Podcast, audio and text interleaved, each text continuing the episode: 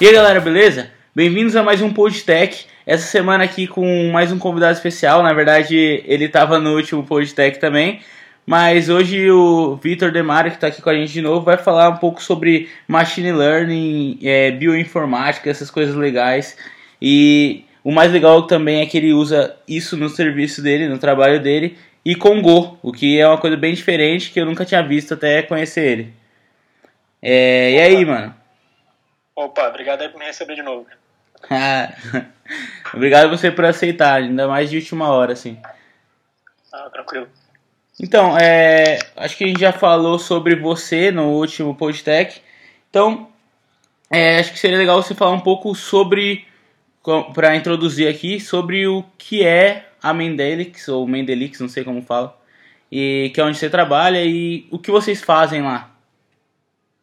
Bom, é, o nome é Mendelix, isso aí confunde muito, é comum o pessoal falar Mendelix, e às vezes quando sai por escrito sai com X também, mas isso aí é normal. Tipo, o nome certo é Mendelix, mas a gente lida bem com esse problema. Uhum. Bom, então, a gente não é uma empresa que nasceu como uma empresa de tecnologia mesmo, então, na realidade, a Mendelix é um laboratório de sequenciamento de genoma, um laboratório de genética.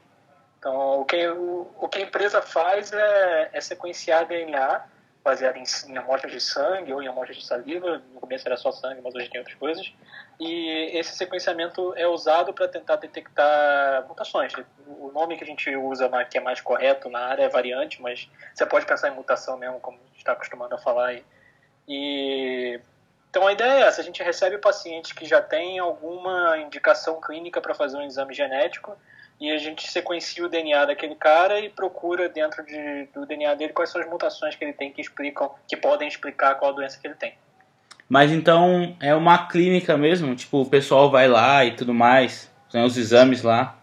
Sim. A gente faz o processo inteiro lá dentro. Então a gente tem os nossos próprios enfermeiros e técnicos de enfermagem, nossa recepção lá recebendo a galera. Tem uma sala de coleta que a gente vai lá e coleta sangue. O laboratório é nosso também, no mesmo prédio, então a gente faz o processo inteiro. A gente também recebe amostra vindo de outros lugares, tipo vindo por correio, por SEDEX, esse tipo de coisa. Mas a gente continua recebendo paciente diretamente lá até hoje. Legal. Nossa, bem diferente do que a gente está acostumado de escritório e tudo mais. É, pois é, é bem diferente da empresa de tecnologia normal que a gente está acostumado, né? Tipo, na minha sala hoje em dia é só a galera desenvolvedora, mas tipo, na empresa como um todo eu tô trabalhando com enfermeira, com médico, com comercial, marketing, tudo misturado. Nossa, que da é hora. biólogo. Fala o que você tá falando. É, eu tava falando biólogo também. Ah, biólogo. biólogo. legal, legal. E tipo, qual é a sua função exatamente lá? Então, eu entrei só como desenvolvedor de software. Tipo, na época só tinha um, eu fui o segundo cara a entrar na equipe. Era para trabalhar com Python originalmente, não era nem com Go. Então, a gente está com uma equipe agora que está batendo mais ou menos 10 pessoas. Acho que a gente ainda está um pouquinho abaixo de 10, está em 9 agora, se não me engano. É, que é uma parte voltada a bioinfo mesmo, o pessoal que fez faculdade de biotecnologia, biomédica, essas coisas, e uma parte de desenvolvimento de software. Então, uma parte do trabalho é o trabalho normal de tecnologia que a gente conhece, que é tipo desenvolvimento web, esse tipo de coisa, e uma parte é o trabalho voltado à bioinformática e machine learning, que é fazer o que a gente chama de anotação das variantes, que é adicionar um monte de informação em cima das mutações e tentar classificar quais que são importantes. Mas, tipo, essa parte web é o que? Portal, esse tipo de coisa? Sistema. A gente tem um sistema só que é para uso externo, que é para tipo laboratório parceiro que tem contrato com a Mendelix, que manda exame para a gente, ele, eles próprios cadastram usando esse nosso sistema web. Mas a maior parte do que a gente faz é tudo para desenvolvimento interno, que é, como a gente no início só recebia paciente direto lá e não recebia de fora, tipo, o cadastro de exames era feito pelo pessoal da própria empresa, então a gente montou o sistema para eles fazerem o cadastro de exame, para a gente controlar o fluxo da amostra, tipo, em que etapa que ela está do laboratório, esse tipo de coisa. E hoje, e nos últimos, sei lá, um ano e meio, dois anos mais ou menos, a gente vem expandindo esse sistema, tipo, quebrando, fazendo sistemas especializados para cada área. Mas é praticamente tudo para desenvolvimento interno. Então tem um sistema para o laboratório, tem um sistema para os médicos fazerem análise, tem um sistema para o staff cadastrar é, entrada de exame, esse tipo de coisa. Entendi. É, e tipo, na, na, na outro setor, na, não sei se é outro setor, mas na outra parte, que é tipo a parte de bioinformática e tudo mais, é, vocês utilizam Go ou Python? Nasceu com Perl, na verdade, mas hoje em dia tá, tá quase tudo em Python. O Go lá está concentrado nessa parte que, que eu faço de, de análise de variantes, que é de tentar prever quais variantes são, são boas ou não. Então a parte de Go entra basicamente depois da bioinfo, na verdade. Entendi. E, e você consegue explicar mais pra gente, tipo, o que exatamente você faz lá dentro, então? O que, que eu exatamente faço? É. Sim. É, eu basicamente construí, não sozinho, é claro, né, mas a maior parte do sistema foi feito por mim, um sistema chamado Abracadabra, uhum. que é o sistema que faz a, a, previsão de quais mutações são relevantes ou não. Então, esse sistema, sim, foi construído em Go, ele foi a primeira coisa que foi feita em Go dentro da Mendelics. Inclusive, ele começou sendo feito pelo Davi, que é o presidente da empresa. Ele não é programador, ele é neurologista, mas aprendeu a programar aí, tipo, gostou de Go e foi saindo fazendo o negócio sozinho, depois passou pra gente. E eu dou manutenção nesse sistema hoje em dia. Ele é feito com base em, em Random Forest, é um algoritmo de machine learning. E também depois a gente expandiu essa ideia de trabalhar com Go para um dos sistemas web. Então toda a parte que envolve o trabalho dos nossos médicos, os médicos que trabalham dentro da Mendelics, é feita em Go também. Então tem hoje em dia um sistema web lá que faz é, edição de laudo, revisão de laudo, análise de variantes, tudo isso é feito num sistema web construído em Go também. Entendi. E é, então vocês usam Go para trabalhar com machine learning, certo? Sim. E isso, pelo que eu entendi, não foi bem uma decisão estratégica, né? Não, foi praticamente um acidente. Você pode contar um pouco da história? Sim, claro. Tá, isso aconteceu bem pouco tempo depois que eu tinha entrado na Mendelix. Eu vim, eu, eu vim para São Paulo e para Mendelix, eu não sou de São Paulo, né, mas acabei vindo para cá para esse emprego no final de 2013, comecei a trabalhar com Python e, tipo, em dois meses de empresa essa história começou. O que aconteceu? Na época tinha um cara de bioinformática, eu e o outro programador, que era o cara que começou a empresa, e basicamente era só isso. Aí um dia o presidente lá chamou a gente, mas o, o, um dos outros diretores da empresa, que é tipo ex-professor de bioinformática, e na época estava liderando tudo isso, aí chamou a gente para uma salinha lá e foi mostrar, ó, tenho estou construindo aqui esse sistema novo que vai substituir um pedaço da bioinfo para a gente fazer a coisa muito mais completa aqui dentro e tal, não sei o quê. Aí chamou a gente lá, plugou o computador dele na televisãozinha da sala de reunião lá e abriu um arquivão gigantesco. E basicamente era aquilo, um arquivão de, sei lá, mil, mil e quinhentas linhas, que tinha um programa inteiro que ele tinha construído para fazer anotação de variantes, adicionar um monte de informação lá, e que seria o protótipo inicial do, do sistema que foi construído depois. Ele falou, ah, então, construí esse modelinho aqui, já estou satisfeito que a ideia mais ou menos funciona, agora eu preciso de vocês para transformar isso em realidade. E aí a gente começou a trabalhar em cima disso. Tipo, eu fui o primeiro que peguei o sistema lá e falamos, tipo, pô, isso aqui tá muito ruim, um arquivão só gigante, vamos dividir em vários, vamos criar subpacote. E a gente teve que aprender enquanto fazia isso também a linguagem, porque ninguém conhecia Go até aquele momento, eu não sabia nada da linguagem, não sabia nem que existia, né? fui descobrir naquela hora. E a gente foi crescendo aos poucos ali, fomos construindo o resto do sistema, anotando o que faltava, é, fazendo ele subir em todas as máquinas, porque algumas subiam, outras não, e depois que a coisa começou a ficar um pouco mais robusta, a gente começou a, a, a, entrar na ideia do machine learning mesmo, que foi tipo pegar tudo que a gente adicionava em cada mutação, todas as informações que a gente botava lá, e tentar ver se a gente conseguia construir um modelo de classificação para prever o que, que era relevante ali e o que, que não era. Então, foi mais ou menos assim que começou, meio que um acidente, o CEO lá, tipo, tentando descobrir como que ele achava uma linguagem de programação que ele se virava bem, calhou que foi Go, e depois, tipo, eu peguei e fui trabalhando muito em cima. O resto do pessoal tipo, fez algumas partes no início também, mas depois foi se concentrando mais na minha mão mesmo. Ah, nossa. Aí é, fica o um mistério de como que ele achou Go, né?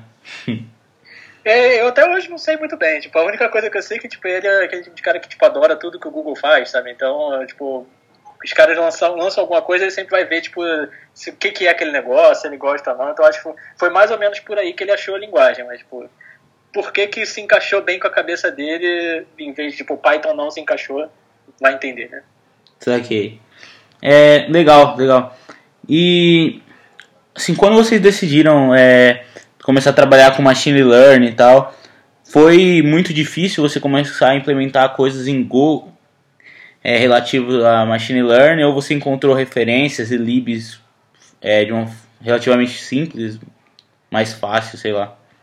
Foi um pouco difícil no sentido de, se você pensar em machine learning assim, de propósito geral, tipo, se eu fosse tentar fazer vários tipos de algoritmos eu ia ter problemas, mas a gente teve um, uma certa sorte assim, de que essa área de genômica já tem muita gente tentando fazer machine learning em cima, né? então prever se uma variante causa doença ou não já é um problema assim mais ou menos conhecido, então a gente já sabia que tinha uma grande chance de random forest funcionar bem, porque já tinha publicações dizendo que que era um algoritmo que funcionava bem para esse problema e tal coisa, apesar de que é, obviamente os bons resultados mesmo ninguém divulga, né? Só assim, os resultados assim mais ou menos bons. E por sorte existia uma biblioteca já feita por um cara chamado Ryan Bressler, que era inclusive um pesquisador de bioinformática, que era só para fazer Random Forest Go, que se chama Cloud Forest. E não, não era uma tentativa dele fazer uma coisa de machine learning em propósito geral, ele tentou implementar só o algoritmo de random forest mesmo, e, tipo, incluindo tipo, tanto você criar teu modelo, como você aplicar o modelo em cima de, de novos dados. Então a gente foi, tipo, achou esse cara e tentou, tipo, ah, vamos ver se funciona, totalmente sem saber se a ideia era boa ou não, se ia funcionar, mas calhou que o negócio já estava escrito, escrito em Go, então foi, foi fácil de usar. Legal. E você já conhecia alguma coisa relativa a machine learning ou também não? Mais ou menos. Eu tinha feito algumas cadeiras já disso no, na faculdade, no início de mestrado lá que eu nunca completei, mas tipo, nunca tinha sido meu foco. Então, é, eu conhecia assim por alto alguns algoritmos, algumas coisas, mas nunca tinha me aprofundado. Então, até hoje não, não é muito meu foco, tanto que hoje em dia, depois que dessa história toda já passou aí, tipo, praticamente três anos, a gente tem outras pessoas aí que têm um background em machine learning mesmo para para que a gente conseguir evoluir. Mas lá no início, tipo, eu conhecia um pouco de árvore de decisão, tinha uma vaga ideia de como é que o Random Forest funcionava e fui justamente procurar naquela época, mas nunca foi meu forte, não. Legal. E, tipo, numa visão geral, assim, sobre a linguagem aplicada nesse cenário, que não é muito comum, pelo menos, sei lá, eu nunca tinha visto. É, você vê desvantagens ou você acha que foi uma boa escolha isso? Como você vê isso nesse cenário? É, eu acho que para o nosso caso, assim, que foi esse, esse, cenário bem específico em que a gente tinha um tipo de algoritmo que funcionava bem para o nosso problema e por pura sorte alguém já tinha tentado trabalhar naquilo dentro da nossa linguagem, funcionou muito bem. Porque apesar do código original lá do, do Rambler não ser tão idiomático assim, porque tipo, era uma das primeiras coisas que ele estava fazendo em Go, para a gente funcionou bem porque também, também era uma das nossas primeiras experiências, mas o código dele era na, em Go também. Então, tipo, pegar alguns trechos de código do, do binário dele e trazer para dentro da nossa aplicação, que em alguns momentos a gente precisou fazer, foi tranquilo. Agora, pensando em machine learning assim, como um todo, é, não, não dá para dizer que, que Go seria a melhor alternativa hoje em dia ainda. Tipo, o Python ainda está bem, bem na nossa frente. Tipo, outro dia um amigo meu de faculdade veio perguntar sobre como é que estavam algumas coisas, porque ele vem mexendo com bastante coisa de pesquisa em cima disso. Aí perguntou se tinha alguma coisa equivalente, tipo ao NumPy, que é tipo é, muita coisa de processamento numérico, matemático, pronto. Já foi, é, tem umas coisas aqui e ali, mas não é a mesma coisa não, cara. Até fiquei brincando com ele, olha, se você vier para esse caminho mesmo, você já está pronto para fazer um NumGo, então. Saquei. É, mas então, tipo, você...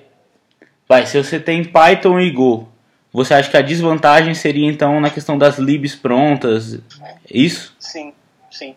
Python já é bem, bem desenvolvido em termos de machine learning, então tem muita coisa pronta. Tem muita lib para processamento numérico e tem muito algoritmo já pronto dentro do SciPy, agora no TensorFlow, se bem que TensorFlow não é preso em Python, né? ele pode, ele pode ser usado em outras linguagens também, mas é muito mais fácil você usar Python porque já tem um ecossistema todo desenvolvido. O ecossistema que existe em Go ainda é bem mais recente, não é tão bem desenvolvido não cresceu tanto. Sim. É, mas além da, da, dessa questão mais tipo de libs e tudo mais, você vê alguma outra desvantagem que seja tipo da linguagem mesmo ou não? Não, da linguagem mesmo não. A gente não teve de grande dificuldade para fazer para fazer a integração do Cloud Forest do projeto do Ryan Blesser com o nosso código não. Inclusive algumas coisas foram muito fáceis, por exemplo, tipo, o programa não, não faz só a etapa de classificação, né? Ele tem toda a história de anotação, tem que consultar várias bases de dados. Então, paralelizar o programa foi muito fácil. E era uma coisa que certamente se o programa existisse em Python ia ser muito mais difícil de fazer. Mas esse é um dos fortes de Google. E outras coisas também, por exemplo, ter que transformar o dado no formato em que o Cloud Force precisava receber, que é tipo, você tem que transformar o seu struct lá em uma grande matriz. isso foi bem tranquilo de fazer também. Tipo, a linguagem em si nunca atrapalhou a gente, muito pelo contrário. É só essa questão das libs mesmo que não, que não fez o machine learning ainda crescer tanto assim dentro de Go. Mas é, você vê de repente para um futuro próximo ou não, sei lá, é, as coisas caminhando para essa área em Go também ou não? Próximo, assim, imediatamente eu não vejo não, porque tipo, os grandes projetos de machine learning ainda estão bem centrados em Python. Mas eu acho que tipo, a médio, longo prazo isso pode acontecer, porque talvez nem tanto para substituir o Python, mas existem algum, algumas aplicações de machine learning em que, em que se escreve C e C++, às vezes até com Python como uma camada em cima disso, por causa de performance. Né? Então esse é um outro ponto em que Go é muito bom também. Então, se você consegue ter performance junto com uma linguagem que é muito mais expressiva e fácil de lidar do que, do que o C e o C++, tipo, você pode estar num, ter um meio do caminho muito melhor. Né? Então eu acho que daqui a alguns meses ou anos, não sei exatamente quanto tempo isso vai acontecer, a comunidade que tem interesse em machine learning também tipo, vai ver motivos para trabalhar com Go. Performance, concorrência, esse tipo de coisa. Legal. É, e tipo, agora saindo um pouco de machine learning, queria entender um pouco de como é, sabe, seu dia a dia como desenvolvedor, que eu fiquei curioso porque é bem diferente o seu seu trabalho, tudo que você faz, do que o que a gente está acostumado, convencional. É, acho que hoje em dia eu estou um pouco mais próximo, né? Porque esse trabalho de machine learning ele não continua o tempo todo, né? A gente tem etapas em que você precisa construir um novo modelo de classificação, então aí é uma coisa que tem muito mais cara de pesquisa, né? Tipo, pega os dados que a gente tem para treinar o sistema e fica lá tipo, testando mil variações, é, tentando gerar novas florestas, no caso florestas de classificação que são, que são boas e tipo, como eu não conhecia bem a teoria por trás do, dos algoritmos de machine learning e do Random Forest, tipo, esse tipo de trabalho foi bem experimental. Então a biblioteca que a gente usava tinha um milhão de opções e uma grande parte dessas opções eu não sabia direito o que elas faziam, como que elas interagiam umas com as outras. Então teve alguns meses de trabalho aí que foram bem experimentais. A questão de tipo, lançar máquinas grandes na Amazon e ficar tentando rodar o programa com um monte de, de permutações de todas as opções que ele me dava para tentar descobrir o que, que dava um resultado bom, o que, que dava um resultado ruim. Mas isso não é um trabalho que continua o tempo todo, né? Você fica lá um tempo tentando construir um modelo bom e, tipo, uma hora você tem que chegar num ponto e dizer que, tipo, ou não deu certo, você tem que abandonar, ou deu certo o suficiente, você tem que usar. Então, a gente já passou por essa etapa algum tempo atrás e já já está no ponto em que o, o deu certo e tem que usar já foi para produção tempo. Então, hoje em dia, o trabalho é um pouco mais normal. Tipo, a gente tem, tem feito muita coisa de, de melhoria nos sistemas que os nossos médicos usam. Então, o trabalho de mostrar, de fazer o machine learning mostrar para eles os resultados já está meio que pronto hoje em dia.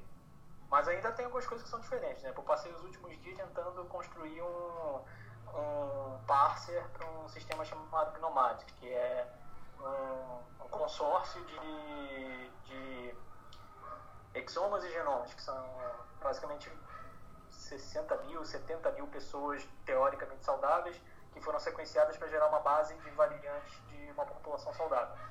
Então, passei um bom tempo nos últimos dias tentando construir um sisteminha para a gente conseguir processar esse dado e aí ter ele acessível mais lá para frente para a gente usar ele como frequência populacional. Porque você saber se uma variante é comum ou rara na população é super relevante para nossa análise. Então, toda vez que tem um grande trabalho assim da comunidade de bioinfo como um todo que solta um dado como esse, a gente está bem interessado em, em usar esse dado. Então, eu tenho lá cento e poucos gigas de, de dados que eu preciso correlacionar, processar. Então, não mexi nada de desenvolvimento web, não pensei em nenhum request nos últimos dias.